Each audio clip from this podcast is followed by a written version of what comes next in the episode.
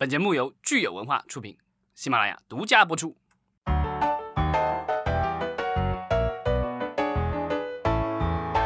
欢迎大家收听新一期的《影视观察》，我是老张。大家好，我是石溪。这段时间的话，就是住在北京的朋友们都应该和我和这个石溪类似，对吧？就是每天又开始了提心吊胆的生活。嗯，一夜回到春节前。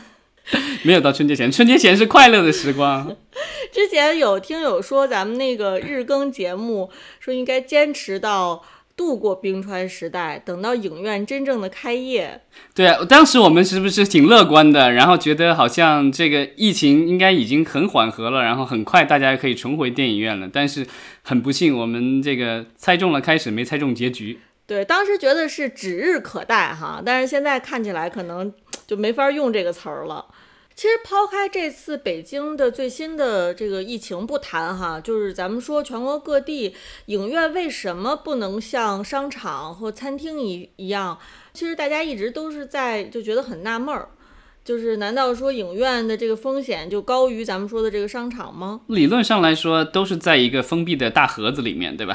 所以就为什么可能之前大家都就觉得特别绝望，是因为好像。这个影院不能复工，也不是跟这个疫情的风险有关。嗯，这这期其实我们也是聊一聊这个影院复工的话题。这个其实我们聊了好几回了，但是每一次我们聊完以后，可能都觉得好像可能很快影院就要正常了。结果很不幸的是，我们直到现在六月份还在聊这个话题。大家我觉得就是四月份的时候觉得影院快开了，五月份觉得快开了，六月份也觉得快开了，对吧？一直开不了。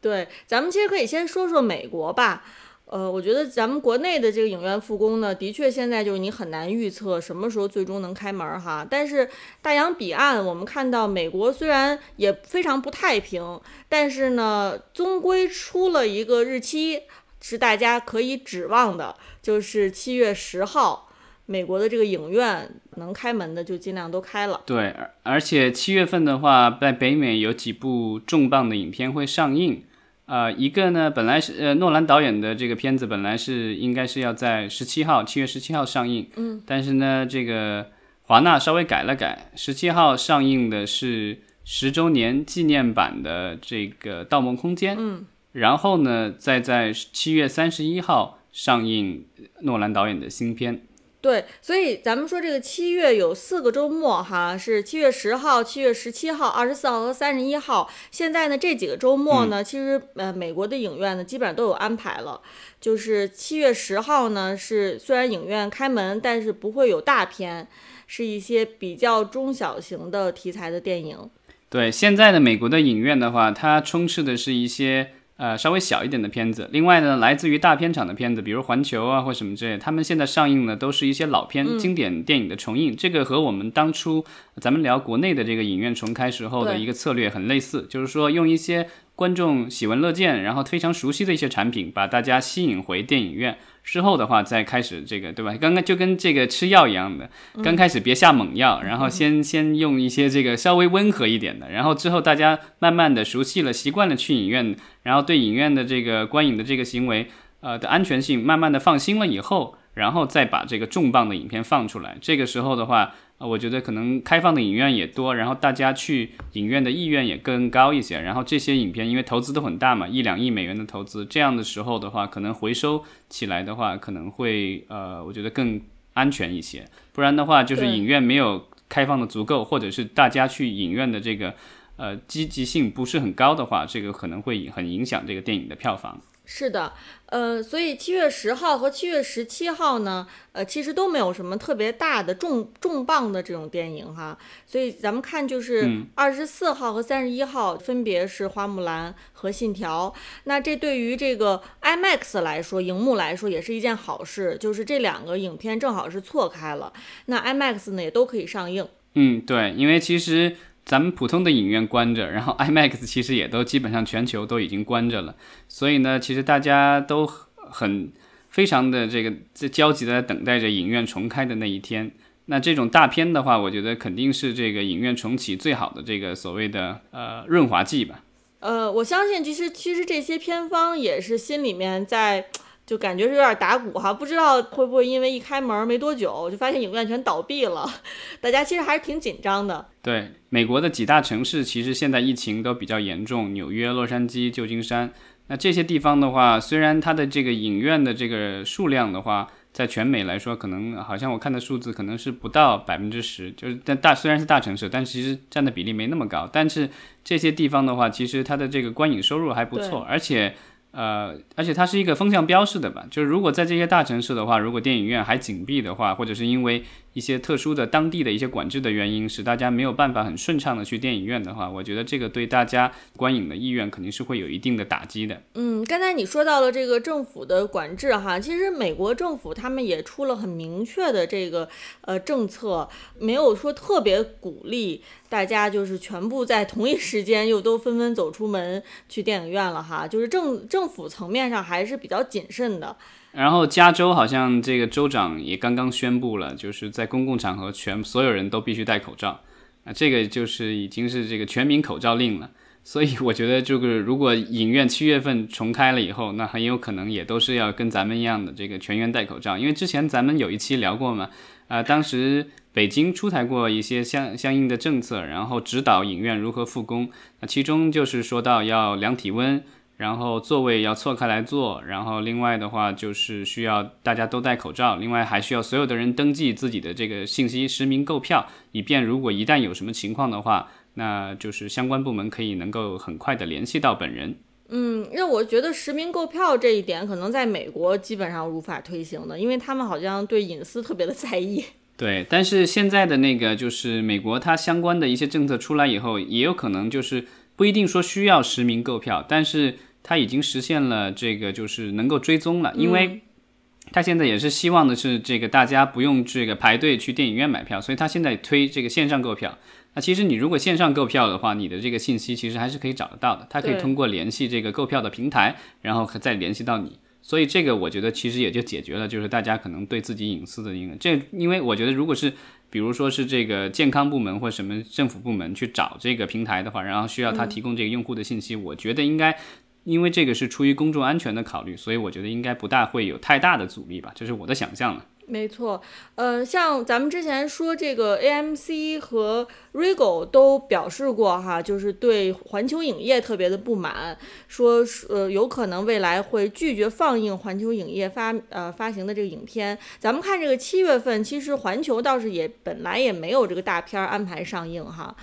嗯，但他上了几部经典老片，比如说这个《回到未来》啊，好像《侏罗纪》什么的也都上了一些，就他的一些经典老片，他现在在电影院在放。呃，AMC 好像，因为它现在还大部分还关着，所以就应该是在一些相对小的一些电影院，因为现在大的连锁的影院基本上还属于呃比较到比较多的是属于关闭状态，现在就反而是一些小的影院好像现在在开着。嗯，所以我觉得。大家都在等美国七月份影院营业的情况哈，那其实对于我们国内的这个市场来说，也可以起到一个这个指导的作用。就是我们国内可能大家也很多人觉得说，哎，那我看看七月份美国表现如何，然后再决定说国内到底要不要开。嗯，但美国跟咱们有一个不一样的地方在于，它还是有一定数量的这个所谓的汽车影院，这个在国内的话有，但是数量相对少很多。对，而且，呃，可能偏远，可能也不一定现在那么充足吧。因为我们的那个就是所有的电影院，不管你是汽车影院还是正常的电影院，基本上都是数字放映。那数字放映的那个密钥是由咱们的这个就是相关的部门控制的，所以呢，就是只要它没有密钥的话，即便是你自己想开，那也开不了。那目前来说，目前我们的这个政策感觉好像是基本上现在已经不再不不发密钥了。是，所以就是即便有一些地方上的电影院，他想开，但是因为我们的电影局的相关的一些这个限制的话，他也没办法开，因为他拍了也放不了东西。嗯。这让我想到了，就是咱们有一个公众号叫“第十放映室”，他其实写了一篇文章，就是在分析说，到底我们国内这个呃影影院迟迟无法复工，是哪个环节出出现问题了？这个文章呢，其实是表示说，他并不认为是因为我们的这个政策，电影局不是没有支持电影院，他认为其实还是一个经济的因素，就是可能还是这个商业利益导致现在大家可能。不管是片方还是影院，都不愿意说。去当这个就是踩雷的这个人，他认为就是说从政政策层面上，其实电影局是反而是愿意让大家能够尝试着开门的，但是却很难推动这个事情。我的感觉是，就是这个事情的话，应该是多方部门协调以后的一个结果，因为我们知道，呃，电影院的话，从源头上它是一个放电影的地方，那电影的话是归咱们的电影局管的，这个是没有问题的。但是呢，电影院它又是一个商业场所。那它是受当地的这个政府的这个工商啊、税务啊什么其他的这些部门都在管着它，还有卫生部门，对吧？所以呢，消防啊，然后这个卫生什么都管着它。那他现在想要开的话，我觉得即便是电影局一方有意愿说我可以供片子，但如果是当地的这个有关部门觉得现在还不安全，不能够开放，怕是有这个呃疫情的这个重新的爆发。因为我们知道现在的话，你看北京现在疫情一爆发。那我们当地的这个官员的乌纱帽就已经不保了，虽然是副职，对吧？这个我，但是我觉得就大家很谨慎的，而且可能对这个所谓的黑漆漆的这个密闭空间还是有一定的这个疑虑吧。嗯，所以到咱们这边呢，大家可能对于电影院开放的这件事儿呢，我觉得都已经有点疲惫了哈。就是说，如果开放不了，是不是就是大家各各个片方和电影院就都？各寻出路吧，就别再等着复工这一天了。我觉得就是我很好奇的，就是大家上一次打开自己的这个购票软件，比如说淘票票，还有这个猫眼什么之类的，呃，是啥时候？是不是都已经觉得，嗯，就已经彻底这不可能开，看了也没用，懒得看了。但是呢，其实我们也看到说，最近这个上影集团的党委书记、董事长王健儿，他其实提出来就是说，至少在五年以内。五亿元体量以上的电影，靠这个互联网模式是无法收回成本的。这个说法有一定的道理，但是我觉得他低估了这个所谓我们的所谓的互联网的盈利能力。以现在的商业模式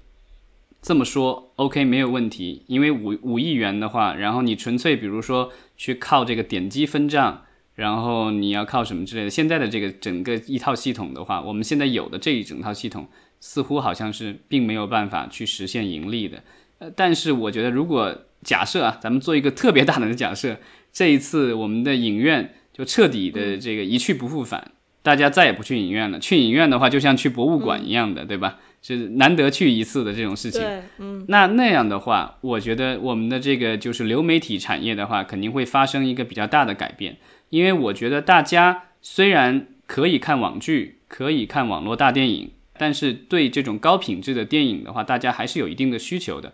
那这个平台为了满足这个需求的话，它还是会要去做出相应的改变。那我觉得它，呃，就是你要跟大家有差异化的话，就是如果能用这种高品质的电影来吸引你的这个用户或者留住你的用户，肯定是一个很不错的工具的。所以呢，他们肯定要想出办法来，怎么去跟片方来。做这个利就分赃嘛，咱们这个经常说的分赃，对吧？现在的话，这个分赃模式肯定是不行的。那也许会有人想出来新的这个分赃模式，对吧？嗯。因为之前咱们也聊过这个，虽然这个当然这个是特例了，就是囧妈被六亿多人民币的价格啊卖给了头条系，对吧？我这种影片的话，我觉得有了第一次，那将来肯定会有第二次、第三次，这个我觉得是毫无疑问的。因为我们看国外的案例的话。当年奈飞花几千万、上亿美元买片子，大家觉得疯了，对吧？但现在就是我觉得这种新闻隔几个月都会出来一次，而且不只是奈飞在做这样的买卖啊，包括苹果的这个视频也在做这样的买卖。嗯，所以你认为就是说，字节跳动它既然已经开启了这个商业模式了，它就一定未来会从这个模式上面得到它应有的这个收益。对，因为互联网时代的这个逻辑，很多时候都是砸一大堆的钱，然后可能亏好几年、十年都有可能，但是这。这最终他可能找到他自己合适的商业模式，他就会实现盈利，对吧？最好的案例就是现在宇宙无敌的亚马逊，对，亏了不知道多少年，对吧？现在已经是赚的不行了，因为把线下的这个商家都已经打死了。总有一天，可能这个事情会发生，它只是一个时间早晚的问题。对，所以那个我觉得可能这个上瘾的这位领导也是比较保守，他说五年嘛，他给自己设了一个五年，啊，五年内对，留了条后路。短期内，我觉得国内可能就是现在的这个平台，因为。呃，我们现在的平台虽然竞争激烈，但是很不幸的是，我们的视频平台，呃，目前来说大家都是还是不盈利的，所以呢，就是如果各个片子都五亿的话，那我觉得他一年也买不了几部片子，那钱都已经花的差不多了，而且亏损会很严重。但是，呃，如果这个商业的话继续快速的增长，然后到一定的时候，那观众习惯了在，比如说这个原来，其实你想想看，九十年代的时候其实就是这样的，九十年代的时候，大家其实也都很爱看电影，那时候可能录像带、VCD 什么之类的。啊，虽然可能有一些是盗版，但大家其实为盗版也付出了钱，因为要租、要买什么之类的。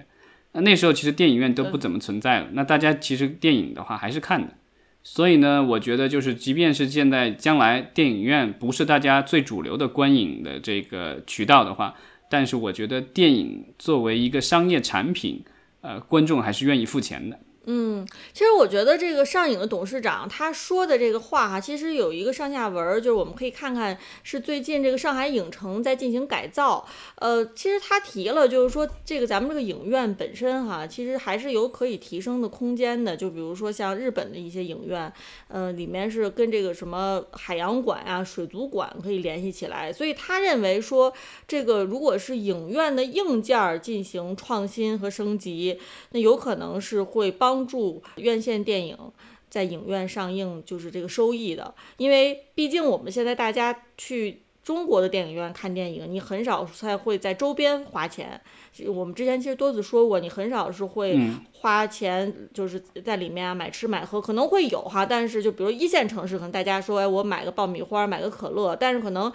大多数的这个电影受众来说，他不会花很多钱在这个爆米花、饮料或者电影的衍生品上面的。对他举了一个，他举了一个例子，好像他他举了一个数据，我记得他说一九年的时候，刨去票房的这个就是付出以外的话，每个观众在电影院的花费其实不到四块钱。对，这个其实是很低的。对，但是他就说，如果说我们这个电影院升级，比如说里面又有其他的一些娱乐项目，什么水族馆呀，或者说有一些给这个小孩玩的东西啊，那他其实慢慢慢慢的，你会觉得说，哎，我这个不光是去看电影，我在电影院里面还有其他的享受，那有可能你伴随着看电影的消费就不是四块钱了，有可能就是四十块钱了。但我我的感觉就是，其实现在国内的大多数的电影院已经实现了这功能，因为。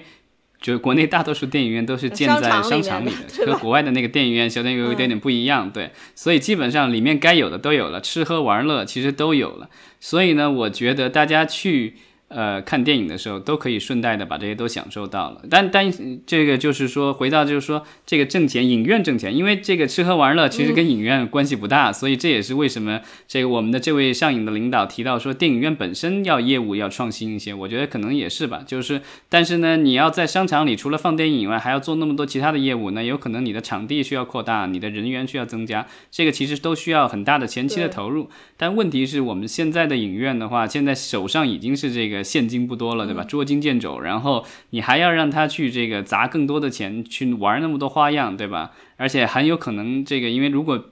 其实我觉得电影院现在最紧要需要的其实是有好电影能够把观众吸引回来，就是你要玩那么多花样，这主业都做不好了，这也不一定是好事情。嗯，那所以其实我们又回到说一开始我们说的就是美国这个情况。那美国现在是是有好电影，对吧？我们花木兰也好，信条也好。那到底七月份有了好的内容，大家是不是仍旧对去电影院有信心？那我们只能就是等七月份这个美国影院最后的这个结果了。对，但其实我好奇的是七月份咱们的影院会不会开，对吧？因为本土的话几乎没有一部大片说这个七月份要上的。但是呢，美国这几部片子呢，之前大家都觉得肯定会同步的，但现在的话，感觉这个同步的这个同步 同步的这个希望似乎又变得很遥远了。嗯，我的预计是说七月份我们这边很难，因为大家会考虑说，哎，看看美国的这个情况，如果美国的大片的效果非常好呢，那我们是不是国内有可能是还是先用这个好莱坞的大片来打开市场？就是让大家先去，比如看看《信条》，然后大家就看完《信条》之后，发现说，哎，疫情没有任何的这个，呃，这个反复的迹象，那我们再上这个国产大片。但这个你你还记得咱们前几期聊的吗？就是我觉得，就是现在的政治风向很有可能会影响到这些大片能不能按时进入中国。嗯，所以其实就是有，还是说有很多利益方面的考量哈。天时地利人和，所有的这些东西都要集合在一起，都要对的话，这个其实概率比较小，难度也比较高。嗯，没错。呃，最近其实还有一个新闻，我觉得也跟这个咱们的院线电影有点关系啊。那就又说说回到这个院转网了，就是这个一个日本的院。原本的院线电影叫《想哭的我戴上了猫的面具》，呃，它呢是先院转网转到了奈飞，但是呢，与此同时呢，我们的字节跳动头条系居然跟奈飞一起哈同步在国内头条系的网站上映这一部日本电影，那这个操作呢，也是让人觉得还是挺有意思的。那之前头条的话，我印象当中好像和有英剧什么的也和国外这个可能没有完全同步，但是也是独家上。那这一次的话，就是能够和奈飞一起在线上啊同时上线，就等于是。像之前的那个电影的这个全球同一天上映的一个道理，这和奈飞一起这个同时上映一部呃动虽然是动画电影，但我觉得也是挺挺有里程碑意义的一件事情。因为之前基本上在电影这块是没有没有这样操作过哈，也是算是一个新的新出现的一个模式。对，因为之前奈飞上线的很多电影，然后那些电影的话很多不是奈飞自己制作的，但是他们采购的。那因为奈飞在国内其实它没有一个服务，然后呢也不做太多的分销，所以呢那时候的片商的话，经常是卖给了奈飞，比如说中国地区以外，他把这个就是网络版权都卖给了奈飞，但是呢大陆地区他们可能就是卖给国内的这个批片的一些厂商，然后这些厂商的话会在国内可能院线发一下，然后网络也发一下，之前有有好几个这样类似的案例了，但是呢一直以来这些影片的话。呃，票房都不是很理想，可能原因我觉得是多方面的吧。呃，其中我觉得可能有一个原因，可能还是因为盗版太严重了。因为奈飞的话，它上线很快的，因为它买了以后，其实只要这个东西做好了，它其实不用花太多的时间去做宣发。因为院线电影你需要有一定的时间去做宣发，而且要花钱。奈飞的话，其实片子买过来了以后，自己这个稍微在社交媒体上宣传一下，然后可能打几个露天广告牌什么的，它就能上线了。那国内的话，就是因为我们的有审查制度，有配额制度。那这样的话，其实你拿到影片，就算你和奈飞是同时间拿到影片的话，奈飞可能已经这个都已经上映完了，大家都已经评论热评完了。那国内的话，有可能还在走程序，然后最后等到你上的时候，那国内的很多观众可能已经通过各种啊特殊的渠道，已经看到了这个高清的片源了。所以就是看起来这波操作的话呢，还是这个字节跳动啊，还是挺用心的。他可能也是想通过这个案例来尝试，说看看这样的跟奈飞的这样的打配合，是不是也是之后能为他带来这个新的收益？对，我觉得字节跳动这回也是捡了个漏，因为之前我们其实应该在节目里聊过奈飞。最早其实是和爱奇艺有一个这种合作关系的，但是可能因为奈飞的这个内容过于这个前卫，我们国内的审查制度很难接受相关的一些内容，所以后来爱奇艺是选择了放弃了这个呃续约。所以呢，后来的话，其实奈飞的内容其实，在正版渠道国内其实就很难看到了。那国内有时候看到了一些奈飞的内容，其实都不是这个奈飞持有版权的，因为可能是他买来的。比如说之前那个英剧大热的英剧《保镖》。那个在奈飞上是有的，但是呢，那个是英国人制作的，所以那个片子后来在国内的那个版权的话，他们是应该是应该不是奈飞卖的，我印象当中是这个可能原始的版权方卖给了这个就是欢喜。明白了，那其实既然说到这个日本电影哈，它可以走这样的一个路线，就是在奈飞上映之后呢，然后同时呃字节跳动把它放到我们国内来上映。当然都是作为网大上映哈，那你觉得说我们就是国内的这个院线电影，如果现在想要院转网的话，它有没有一种可能是找到奈飞？奈飞说啊，他们可以在奈飞的平台上上，然后与此同时呢，在字节跳动的平台上，或者就比如类似于像之前囧妈，她给了字节，她先给了字节跳动，就也有可能是字节跳动再把它分销给奈飞，或者是囧妈的片方自己。再卖给奈飞，你觉得这是一种操作方式吗？呃，这种是完全可以的。就是比如说字节跳动，它买的是全球范围内的独家的话，那它自己的平台上已经上了，对吧？但是我但是我觉得字节跳动的话，咱们之前也聊了，就是他们雇了这个迪士尼家原来的老板来负责他们的海外业务。TikTok。虽然 TikTok 目前只有短视频，但是不确保说人家将来不会不会开长视频。所以呢，也许呃，就是字 TikTok 这个字节跳动在全球范围内已经统治了这个制霸了短视频的世界，对吧？因为国内有抖音，国外有 TikTok，那也许人家想出一招，就是想要这个再制霸一下长视频，跟奈飞竞争。那样的话，那也许他不一定会去舍得把自己手上有的一些东西再转售给奈飞了，因为这样的话就会给将来自己的这个呃全球的这个野心设置一些障碍。没错，但是无论如何，其实这个日本的院线电影其实转卖奈飞，肯定还是要比我们国产的院线电影转卖奈飞要更方便和容易一些。嗯，日本的这次的这个动画片的话，这个名字很长啊，对吧？想哭的我戴上了猫的面具啊，对，这个特别长的片名，对吧？它本来也是在日本预计啊在院线上映的，但有可能可能片方对于疫情有所担忧吧，所以呢，临时就改院转网了。那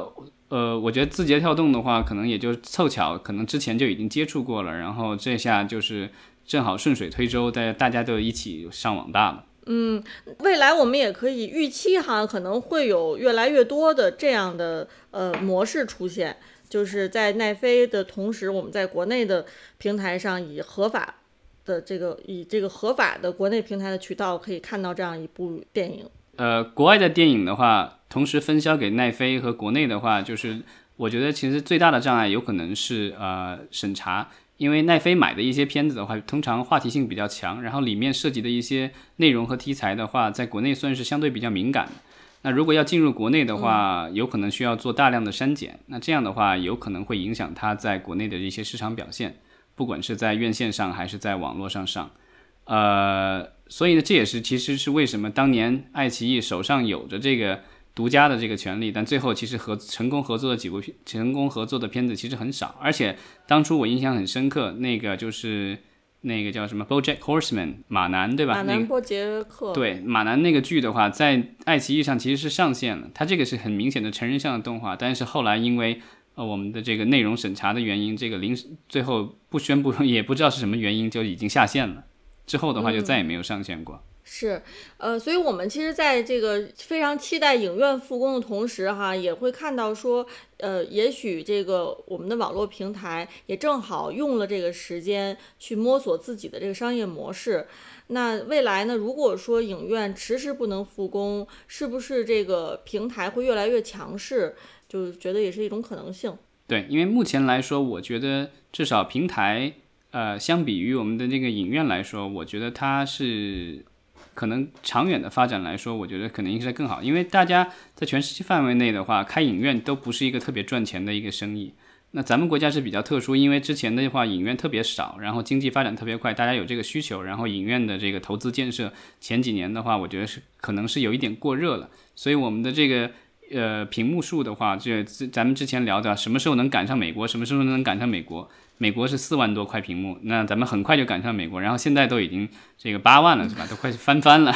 真是超英赶美。八万还没到，这八万的数字还没到，对，但现在好像是六万多吧，如果没记错，这下一下数字已经想不起来了。但我没记错的话，应该是咱们去年已经达到了六万多了吧，就已经是超过了美国了，这个已经是全球稳坐全球第一的位置。那这个就是短期内的话，我们遇到这么大的一个这种所谓的黑天鹅事件的冲击，那我觉得可能市场会做一定的回调。那有一些可能不当初上线，就是我觉得就是属于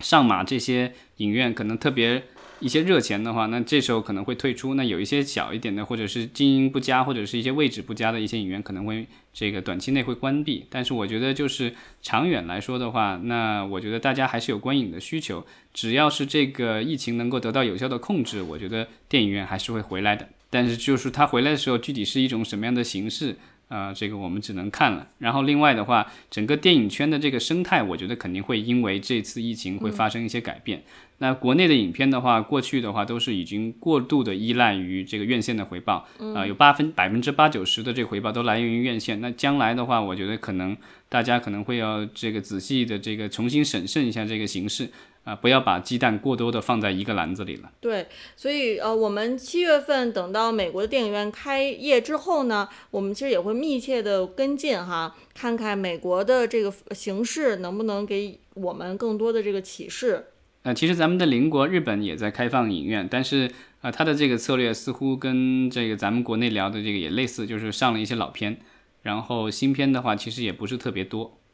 对，然后与此同时呢，呃，大家也都可以密切关注哪些院转网的电影，呃，就是玩出了新的花样，呃，咱们也可以随时呢跟大家来探讨，也希望大家给我们留言。嗯，好，希望大家度过一个愉快的周末，然后能够出门的话，还是出门去呼呼呼吸一下新鲜空气吧。好的，那我们今天聊到这儿，谢谢，谢谢。